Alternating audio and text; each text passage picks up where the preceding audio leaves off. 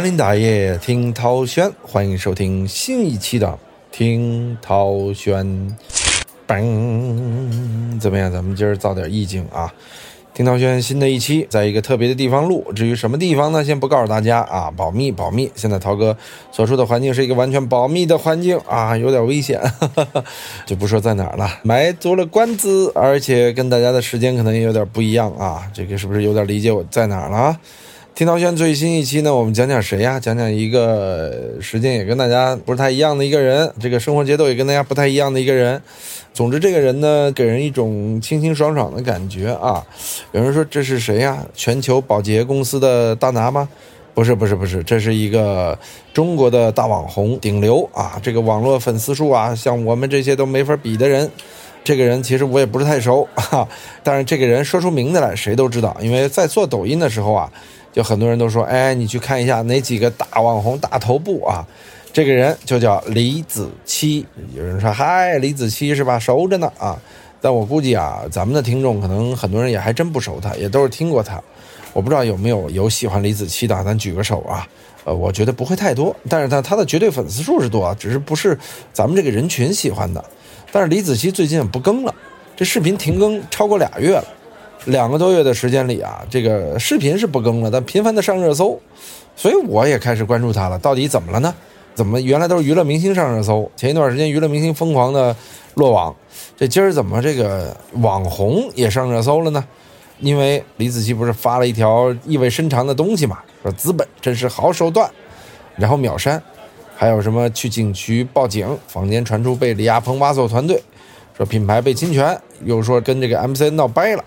反正就是各种各样乱七八糟的消息啊！我最早听说是说什么啊，李子柒这个名字原来团队不能用了啊，但这个品牌原来团队又能用啊，反正就是乱七八糟的啊。咱今儿啊就大概来聊聊这件事儿啊。说实话呢，李子柒停更是这件事儿让大家摸不着头脑的一个扑朔迷离的开始。那到底从停更到什么李亚鹏把李子柒团队一锅端了？等等等等这些事儿传出来之后，事情的来龙去脉，以及李子柒这个账号的价值，以及 M 三的运作方式是什么样的？我们今儿聊聊聊聊这个事情的原委，到底是不是资本博弈啊？到底是不是有人在挖掘啊？到底李亚鹏是不是会取代李子柒啊？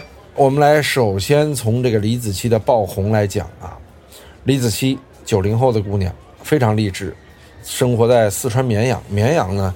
最早知道他是因为汶川地震啊。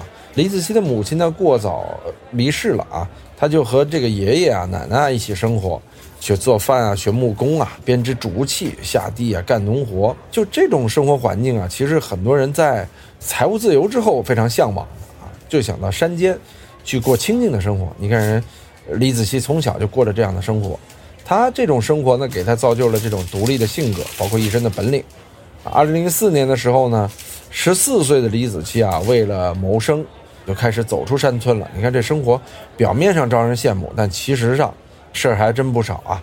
早年间他做过很多职业啊，夜店的 DJ，餐厅的服务员。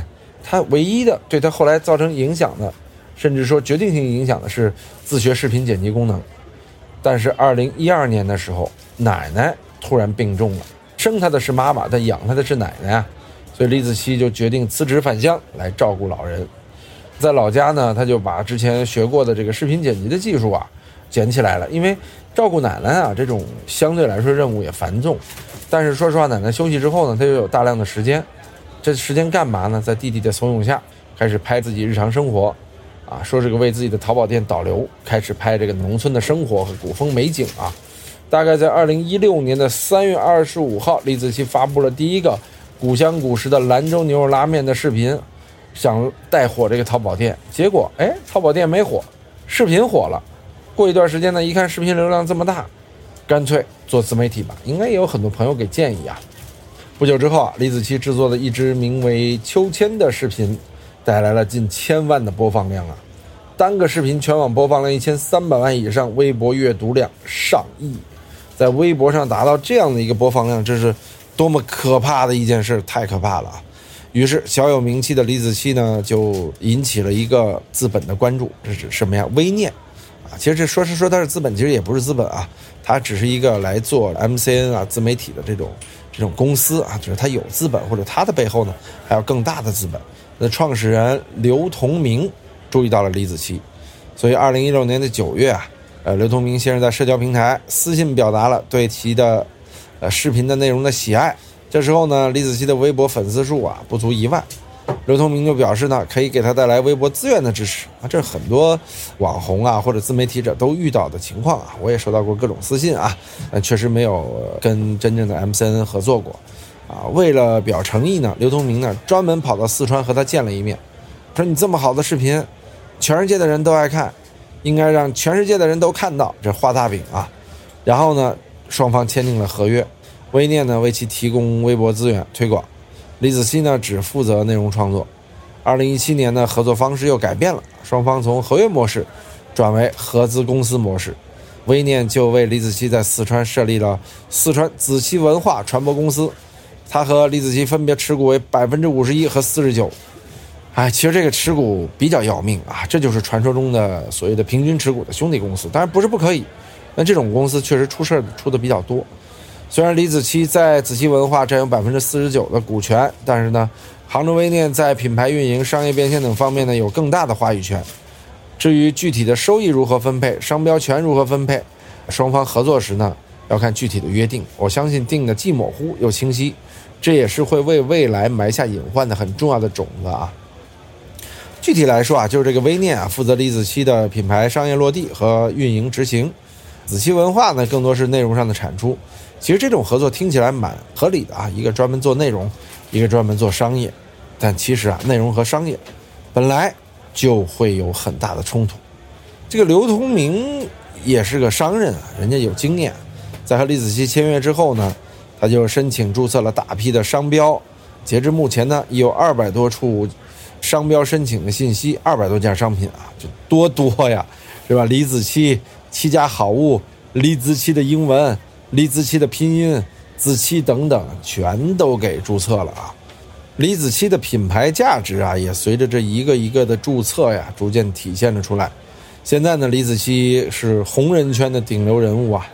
目前他的全球粉丝量已经过亿了，这多可怕！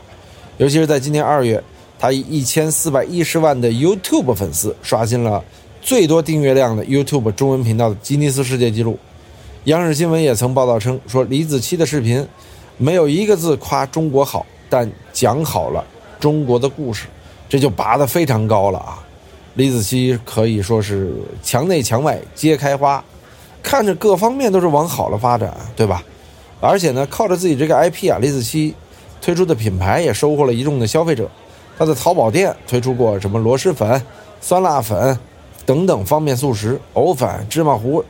等等，这种充实的产品啊，还有这个传统的什么米糕啊、蛋黄酥啊，以及火锅底料，还有粽子等等等等，就这些东西，你一年能卖多少钱？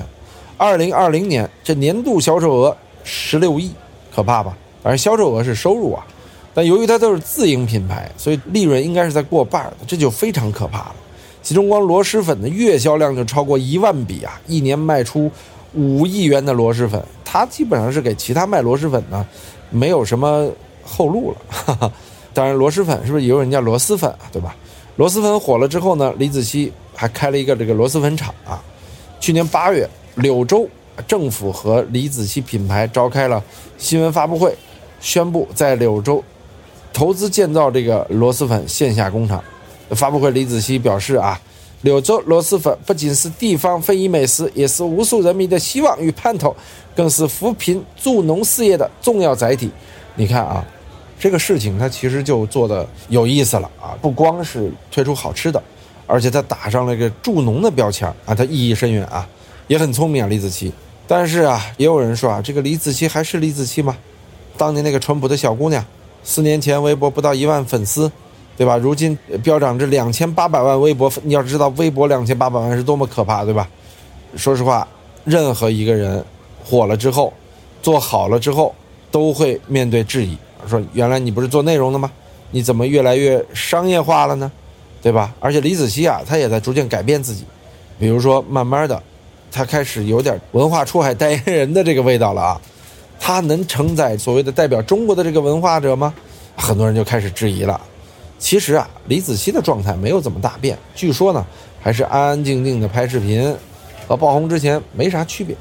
除了奶奶之外，他身边就是多加了一位很能吃的民国小助理，哈哈，以及过来帮拍的这个摄影师啊，等等等等。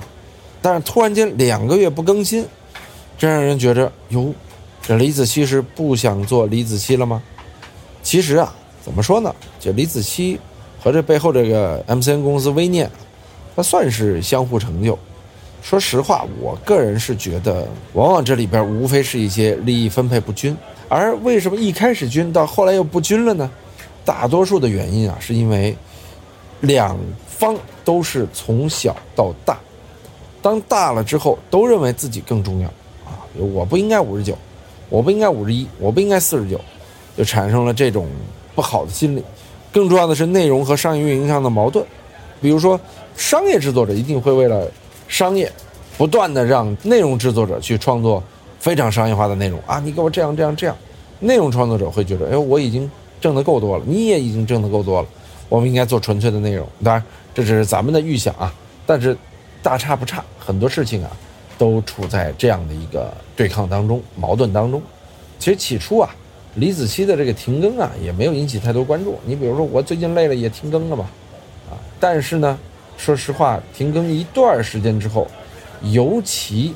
是出现了他的报警事件之后，这事儿就大了啊！咱们来大概梳理一下啊。因为李子柒本来进入二零二一之后，这半月更变成月更，月更又变成双月更，啊，八月份李子柒在绿洲发生之后呢，就开始停更啊。这到底是怎么了呢？因为啊，八月二十九号，李子柒先是深夜在绿洲吐槽啊，说半夜被恶心到了，这么快就按捺不住了吗？然后并配了张这个贫僧投降的。唐僧的这个表情包啊，表示无奈，同时在评论区回复网友说：“资本啊，真的是好手段。”这很明显啊，背后团队、背后资本闹掰了吗？八月三十号一天之后啊，又再次在绿洲发布动图啊，说大清早报个警，配上了报警的这个图片。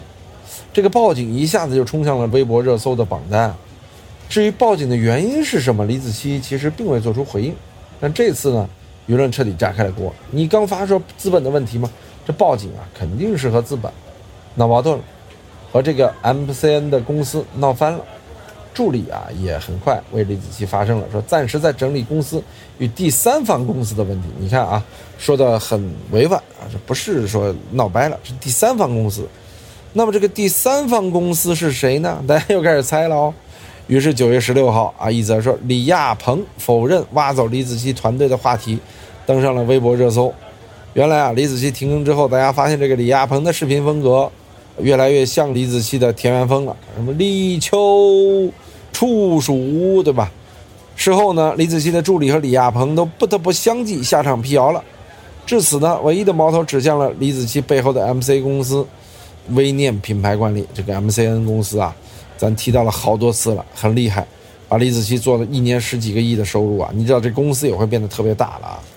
但是啊，你被资本绑架之后，你今年十几个亿，明年呢得三十多个亿，你怎么做呀？要不然你上不了市，你也不能证明你的持续性。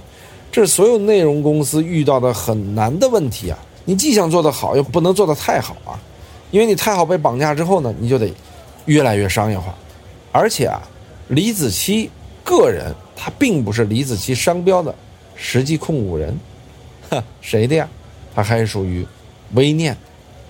李子柒的有关的商标，大多数由四川子柒文化传播有限公司持有，还有部分啊由微念品牌管理掌控。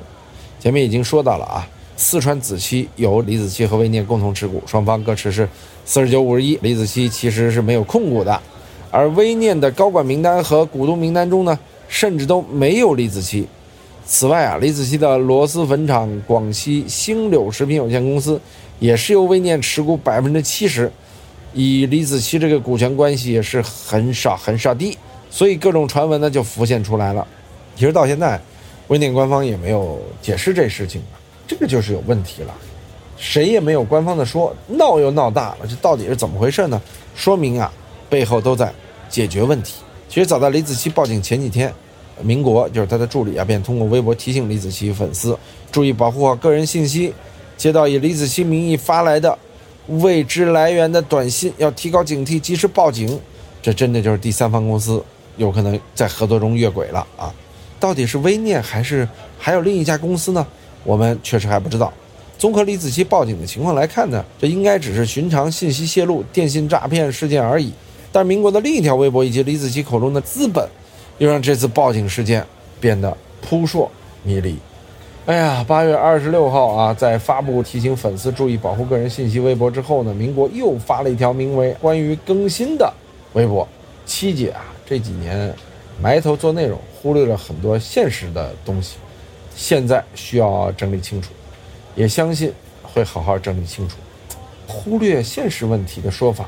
似乎啊意有所指啊，而从明天起，他会在绿洲每天跟大家问好了，更让不少的粉丝联想：难道李子柒是在通过这种报平安的方式来保护自己吗？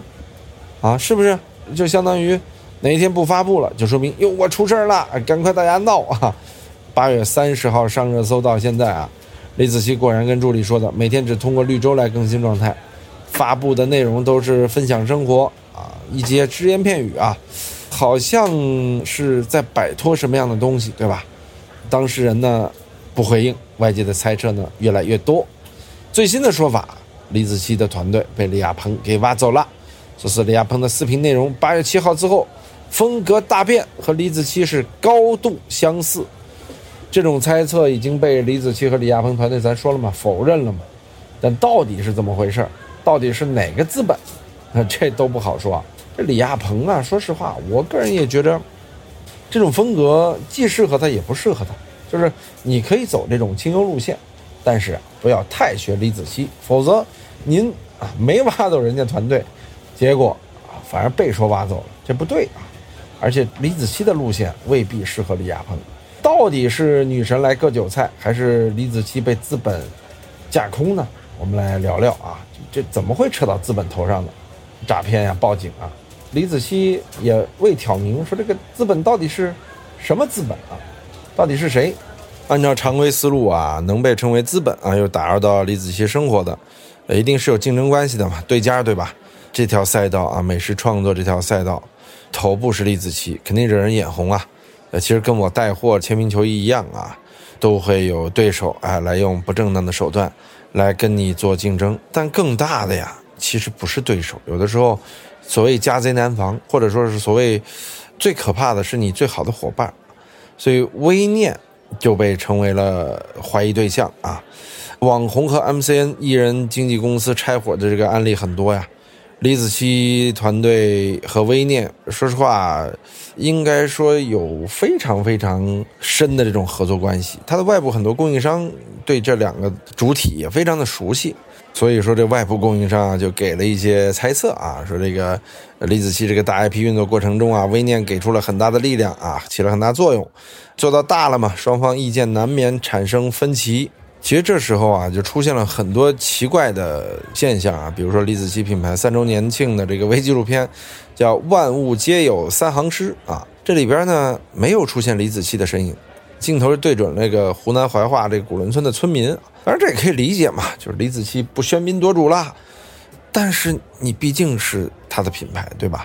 说是因为李子柒这个店里这个螺蛳粉啊，说实话是出现负面售后最多的一款，因为品类数据做得好，为了迎合天猫数据，做了一些咱们不方便说的东西。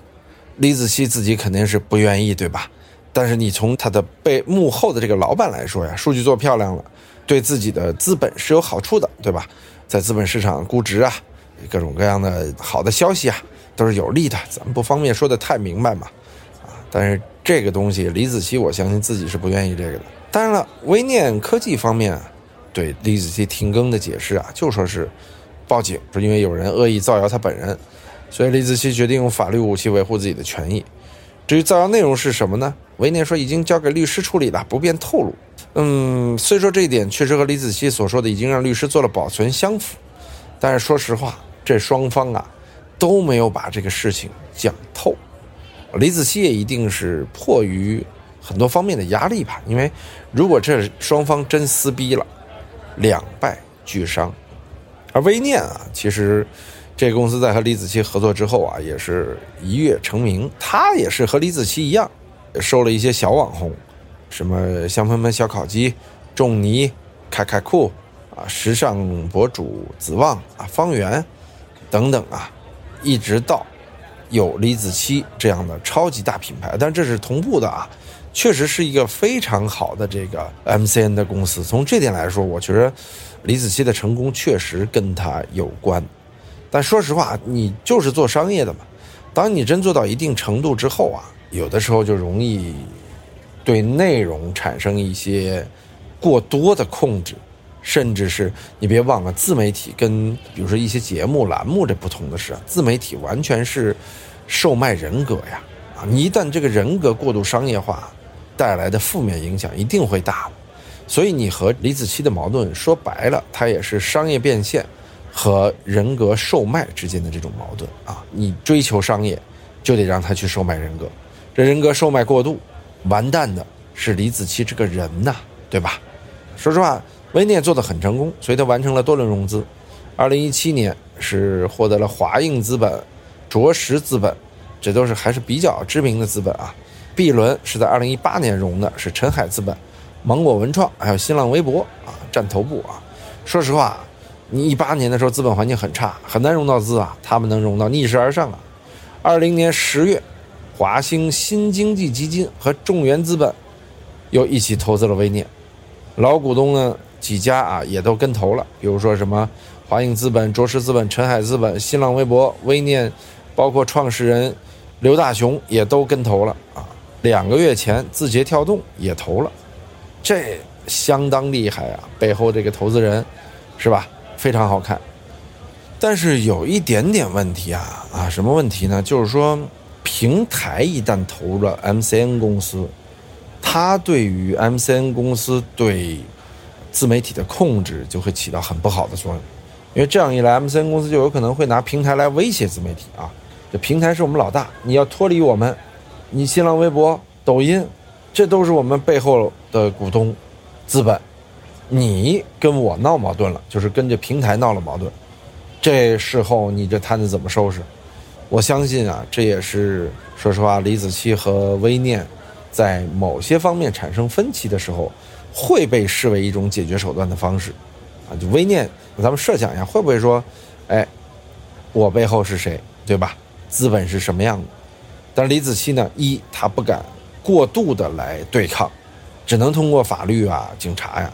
二，他自己也得把这个事情理清楚，毕竟李子柒是个山里的孩子嘛，他也是边学边走，就像他说的，我也不是一出来什么都会，所以微念和李子柒啊，他们的利益到底是共同的还是不同的呢？这个有个某 MCN 机构的创始人说啊，说是微念融了 N 轮资金，都是拿李子柒做的背书，实质性帮助没有，说这个李子柒是做起来之后才被签的，不是他们从素人孵化的。他们不具备孵化能力，就是截胡嘛。哈 这段话呀，说实话，咱们也就这么一听啊，这就同行人嘛，踩一脚，这是很正常的。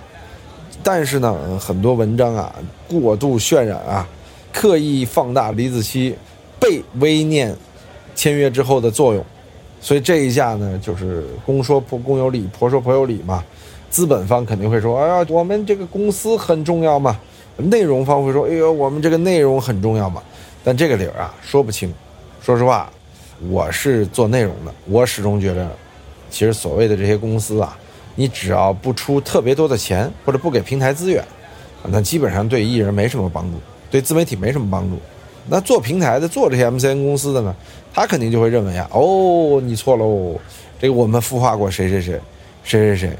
所以说呢，这个事儿吧，真的是说不清楚。其实呢，李子柒也到了瓶颈期了，他这个流量出现了下滑，更新频率低呢，也是因为这个原因，大家失去新鲜感了嘛。你不能老喂大家喂得过饱啊，他得制造饥饿感，啊，这是自媒体的一个规律。但是你从背后资本来说呢，一看到数据下滑，它势必两个，一是抬数据，甚至做假数据；另外一点啊，说实话就是榨干自媒体。趁它凉之前，能挣多少是多少。螺蛳粉，至于李子柒的品牌，就像李子柒至于微念，都是一枝独秀啊。螺蛳粉对李子柒来说是非常关键的，李子柒对于微念来说也是非常关键的。其实我觉得这个形容还蛮对的啊。你说螺蛳粉也就没有生命，要不然螺蛳粉是不是也应该过来跟李子柒撇清关系，说啊我是因为好吃才火的，跟你平台无关。但是说实话，你反过来一想啊，螺蛳粉千千万种，怎么就你李子柒这个卖的好呢？公说公有理，婆说婆有理嘛。人字啊，它是有一撇有一捺才能支起来的，否则你只能是个八字，这差别太大了啊！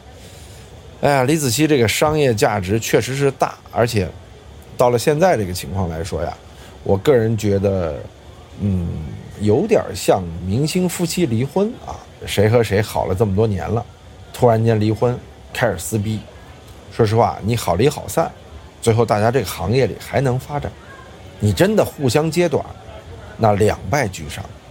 所以说，李子柒和资本的这次闹呢，我个人觉得李子柒在这块做的还算冷静，而资本们啊，我觉得也算冷静。这就是怎么说？之前看到艺人，我刚才举的这些例子啊，知道他们吃了亏，就觉得我们也应该低调的来处理这件事儿。但换句话说，这件事儿啊，低调不了，因为李子柒自身的流量太大了。李子柒呢，确实比一般人经历的要多啊，有自己的性格和脾气，有执念，不然他也不会成为今天的李子柒嘛啊。但是呢，现在的李子柒啊，我们也不能光是以同情或者各种各样的心态去看，而是要以一个商业的案例来分析他。大家都祝福李子柒。但说实话，李子柒如果真的要是跟微念闹得鱼死网破了，对他呀只有坏没有好。这个时代是个协作的时代，真的没了李子柒，还会有其他的人共同协作，把事情给做好。他不一定是微念，他也不一定是李子柒本人。也就是说，竞争对手啊或者后来者啊，是最愿意看到他们这样撕逼的。这种撕逼呀，最后。真是两败俱伤，鹬蚌相争嘛，黄雀在后。哎，总之呢，这个事儿一出啊，又是有几种声音，一种是挺李子柒，一种是挺这个公司，说话说的都很绝。还是我想说的是，互联网上啊，很多事情大家静观其变，有了结论之后，您再做自己的判断和站队啊，啊千万不要在还闹着的时候，你什么都不知道的情况下，啊，喜欢谁就支持谁。就诋毁另一方，这种无谓的诋毁啊，嗯，没有什么意义，只能降低你这个人在世界上的修行。微念这个事儿呢，咱就是给大家讲讲。我个人还是劝双方啊，哎，咱们坐下来好好谈一谈，把利益分配清楚了，想想怎么把事情做好，而不是啊急着去抢东西，抢到最后啥都没有。就像一个和尚有水喝，两个和尚抬水喝，三个和尚。没水喝，你形成三角，这才是力量。你都要抢，都想要最大的，那最后啊，没水喝了。李子柒到底什么时候回来呢？李子柒还能回来吗？又会以什么样的方式回来呢？江湖中会出现一个李子柒，再出现一个李子柒吗？啊，一个是真人，一个是品牌，这俩人要分家了，也挺奇怪啊。哎呀。总之呢，这件事儿也很好玩，也很有意思，大家这个瓜也可以吃下去。这既是一个网红的瓜，又是一个商业案例啊。咱们呢也大概给大家说一下来龙去脉，讲讲故事啊。但是我个人觉得这件事儿啊，我隐隐感觉它不会往太好的方向发展，它可能会是一个行业竞争里这种特殊的案例的存在。总之还是祝福李子柒同学啊，能够走出这段危机，做得越来越好。而祝福微念啊，作为一个创业公司，啊，不要受到太大波动，呃，降低点自己的野心。最后呢，大家还是把事情做好。这个年代做事情最关键嘛，是不是？哎，有的时候就是这样，穷日子好过，这富日子反而不好过。好的，欢迎收听今天的听涛轩，再见。